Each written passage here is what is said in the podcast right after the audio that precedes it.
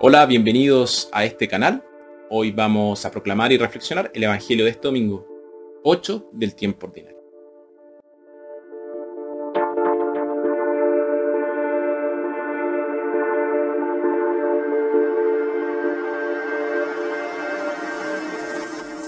Nuestra primera lectura, tomado de Sirácida, eclesiástico, la charla de una persona muestra el tipo de persona que es. Nuestra segunda lectura, tomada de la primera carta a los Corintios, la resurrección de Jesús quita el aguijón de la muerte a los que creen en él. Y nuestro Evangelio, tomado de Lucas, un guía ciego no puede guiar a otros.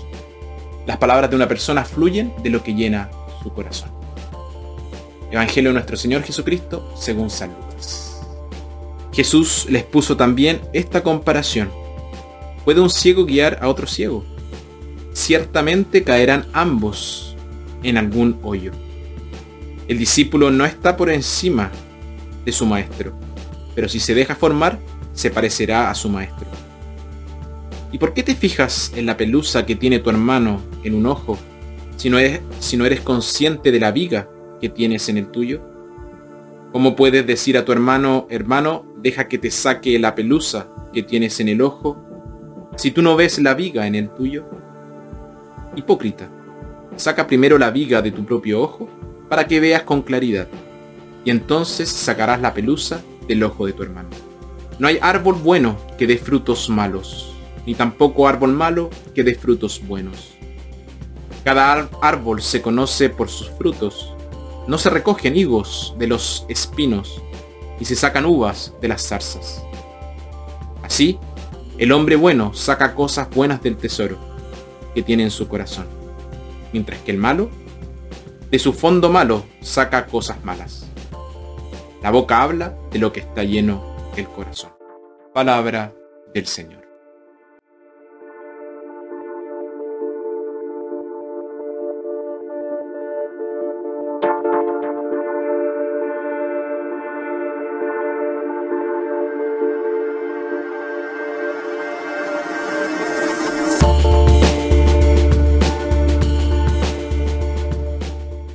Es fácil ver las debilidades y fallas de los demás, pero un muro psicológico nos impide ver las nuestras.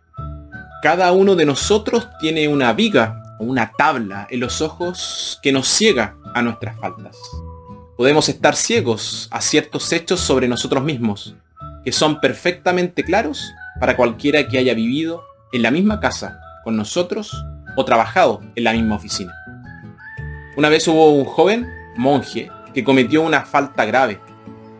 Inmediatamente los monjes mayores se reunieron en la comunidad para juzgarlo. Sin embargo, no continuarían hasta que su abad se les uniera. Le enviaron un mensaje, ven, la comunidad te está esperando. El abad se levantó y tomando una vieja canasta llena de agujeros, la llenó de arena fina. Luego se puso en marcha llevando la canasta detrás de él. Naturalmente, a medida que avanzaba, dejó un rastro de arena a su paso. Los ancianos salieron a recibirlo y le preguntaron qué quería decir con esto. Y él respondió, mis pecados corren detrás de mí. Donde quiera que voy, dejo un rastro de fallas detrás de mí. Solo que la mayoría de las veces no las veo yo mismo. Y hoy quieres que juzgue a mi hermano.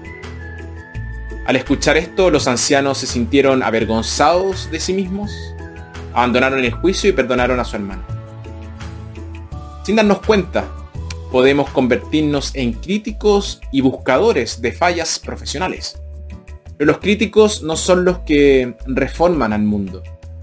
Jesús nos dice que primero saquemos la viga de nuestro propio ojo y luego podemos pensar en quitar la astilla o la pelusa del ojo de nuestro prójimo. Primero debemos poner nuestra propia casa en orden antes de atrevernos a intentar poner en orden la casa de otra persona. Si descuidamos esto, no juzgaremos a nuestro hermano por el cuidado de él, sino por el odio y el deseo de desenmascarar. Hay pocas cosas que le den tanta satisfacción al ego como señalar los errores y faltas de los demás. Un líder puede liderar solo si él mismo ve el camino. El maestro solo puede impartir lo que él mismo ha aprendido. Si uno quiere evitar ser un guía ciego, debe ejercitar la autocrítica. ¿Cuán ansiosos estamos por corregir a los demás? Si tan solo pudiéramos decirle a tal persona acerca de esa falla suya y hacer que él viera el error de sus caminos, cuán buena sería nuestra comunidad. Si pensamos de una manera contraria, estamos pensando solo en nosotros mismos. Pero cómo odiamos y tememos que nos corrijan.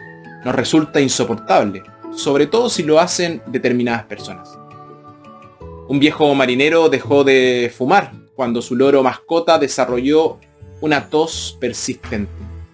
Le preocupaba que el humo de la pipa que llenaba con frecuencia la habitación hubiera dañado la salud del loro.